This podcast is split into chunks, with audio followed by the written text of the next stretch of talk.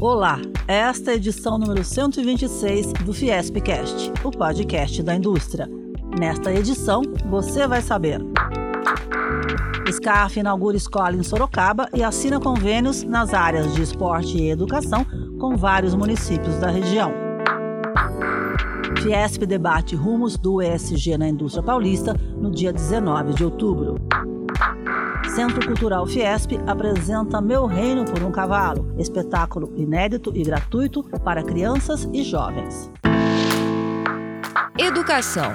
A indústria sempre priorizou a educação porque esse é o maior patrimônio que uma pessoa pode ter. A afirmação foi feita pelo presidente da Fiesp e do SESI São Paulo, Paulo Scaff, durante a inauguração da nova escola SESI em Sorocaba, no dia 5 de outubro. A unidade, que recebeu mais de 16 milhões de reais em investimentos para a construção do prédio de dois andares, vai atender 1.778 alunos. São 4 mil metros quadrados, nós estamos falando em um milhão de metros quadrados, é como se fossem 250 prédios como esse. E nós tivemos a oportunidade de entregar para o estado de São Paulo, em todos os cantos, em todas as regiões, da mesma forma conseguimos construir muitas quadras de esporte, muitos teatros, piscinas aquecidas, campos de futebol de grama sintética, estimulamos o esporte de rendimento. Nós resolvemos investir nas pessoas e eu só tenho que agradecer. A minha missão vai terminar no dia 31 de dezembro desse ano. A exemplo de outras visitas feitas pelo interior do estado, SCAF também agradeceu às profissionais de nutrição do SESI São Paulo pelo trabalho realizado nas cozinhas industriais das escolas durante a pandemia. O SESI teve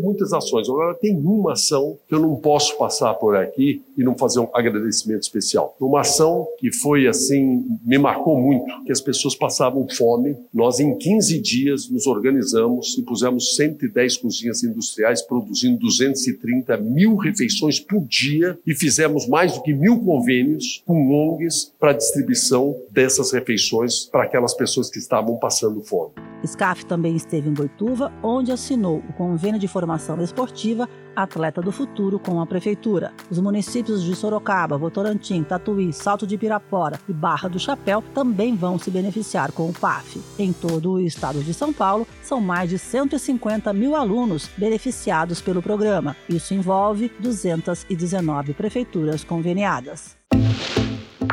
Vem aí! Os investidores estão aumentando a busca pelo melhor retorno financeiro de longo prazo, vinculado à sustentabilidade e alinhado aos seus valores, tornando fatores ambientais, sociais e de governança questões centrais para a estratégia de todo tipo de negócio. Diante disso, a Fiesp, em parceria com a FIA, Fundação Instituto de Administração da USP, realiza a live Rumos do ESG na Indústria Paulista, no dia 19 de outubro, das 10h30 da manhã ao meio-dia. Anícia Pio, gerente do Departamento de Desenvolvimento Sustentável da Fiesp, destaca que o mercado financeiro está olhando os três pilares do ESG e, na hora de dar um financiamento para uma empresa, considera esses três fatores: o ambiental, o social e a governança ambiental. Ah, quanto que você consome de água por tonelada do seu produto? Quanto que você emite de gases de efeito estufa? Quanto é a sua matriz de combustível na sua empresa? A mesma forma, os critérios na parte social, no pilar social, a questão do trabalho infantil, do trabalho escravo. E aí, por fim, mas não menos importante, o pilar da governança. E aí vai implicar a parte de relações com os seus stakeholders, relações com a comunidade em volta da sua empresa, a questão de ética, a questão de política anticorrupção, enfim, todos esses critérios agora estão sendo incorporados na análise do risco do setor financeiro. A live Rumos do ESG na indústria paulista é de graça e aberta ao público. Inscrições e a programação completa estão no site fiesp.com.br/agenda. Agronegócio.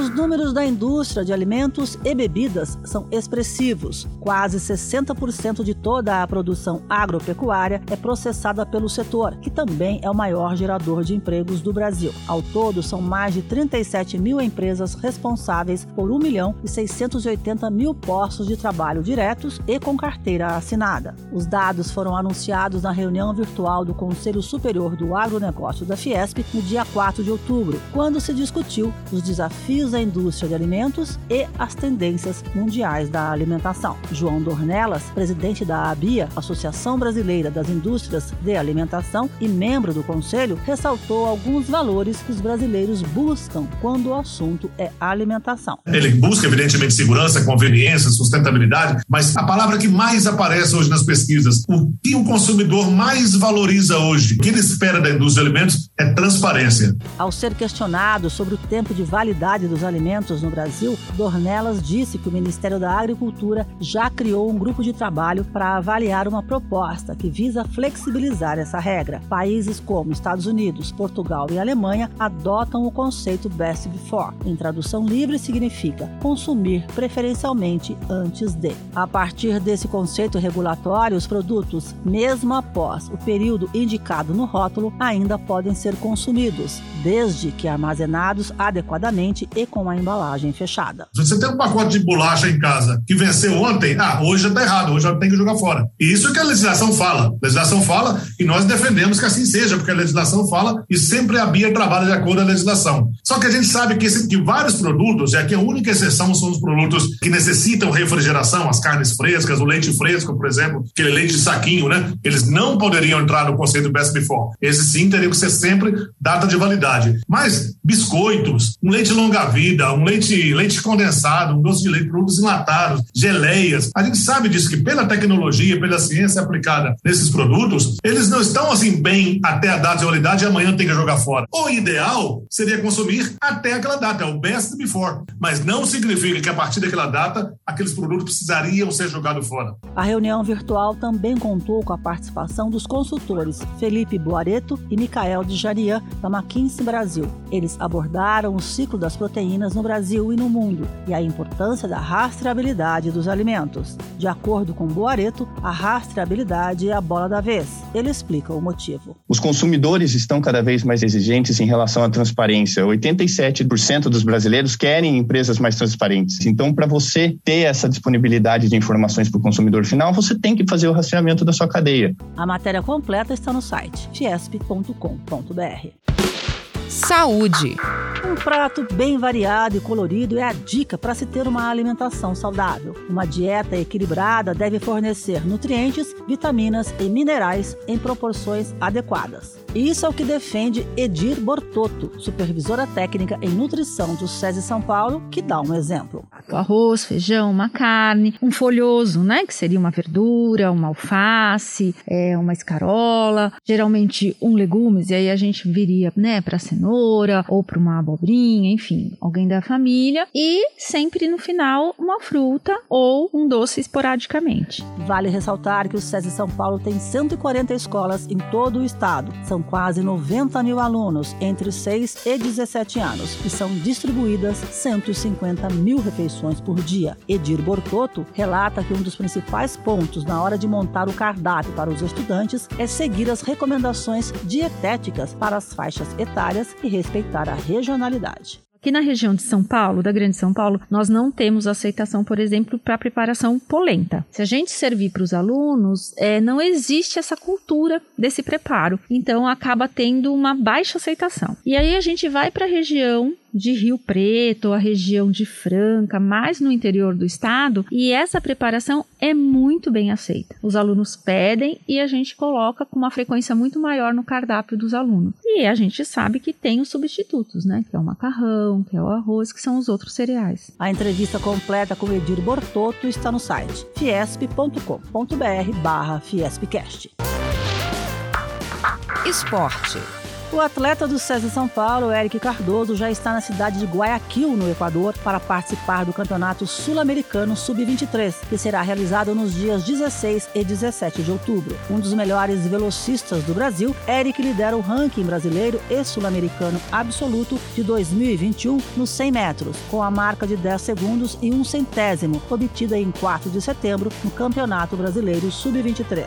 Esse tempo de Eric Cardoso é o segundo melhor da história da América do Sul, só fica atrás dos 10 segundos de Robinson Caetano, obtido no dia 22 de julho de 1988 na cidade do México. As expectativas são as, são as melhores possíveis, né? Graças a Deus a gente vem treinando bem, que temos que ter a paciência, procurar primeiro fazer uma boa prova e resultados assim são sempre consequência. Né?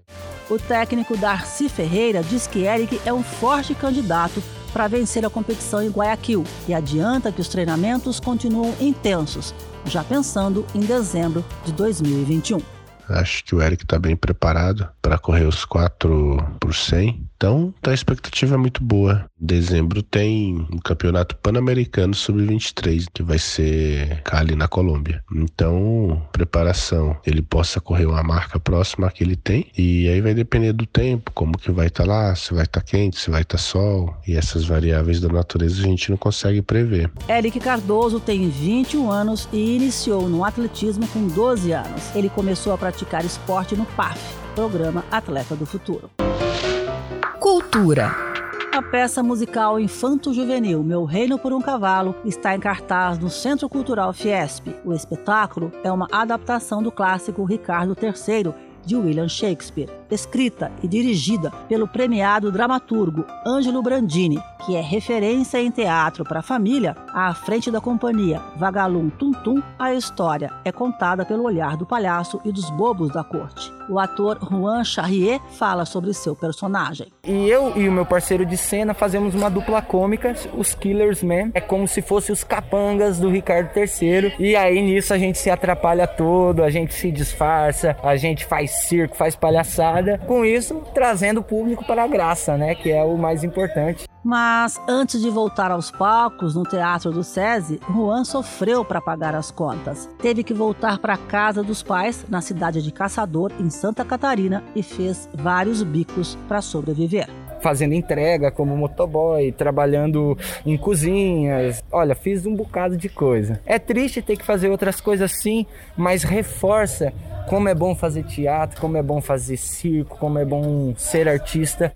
A trajetória da atriz Tatiana Tomé também não foi diferente. O fechamento da área cultural por causa da Covid-19 trouxe consequências. Foi muito duro, foi muito puxado para qualquer profissional da arte e para mim, particularmente, foi muito difícil. Eu tenho algumas possibilidades de sobrevivência dentro ainda da área, porque eu trabalho com locução bastante, mas esse lugar foi muito difícil e não só economicamente, mas é, psicologicamente, assim, como profissional, a sensação de ficar um ano e meio parados, né? Que a gente trabalha com o nosso corpo. E isso foi muito duro, assim, teve momentos de bater no chão ali, sabe? Apesar de todos os dissabores, Tatiana é otimista e relata a sensação de voltar aos palcos após um ano e sete meses e com público presencial. Nossa, eu tô criança no Play Center.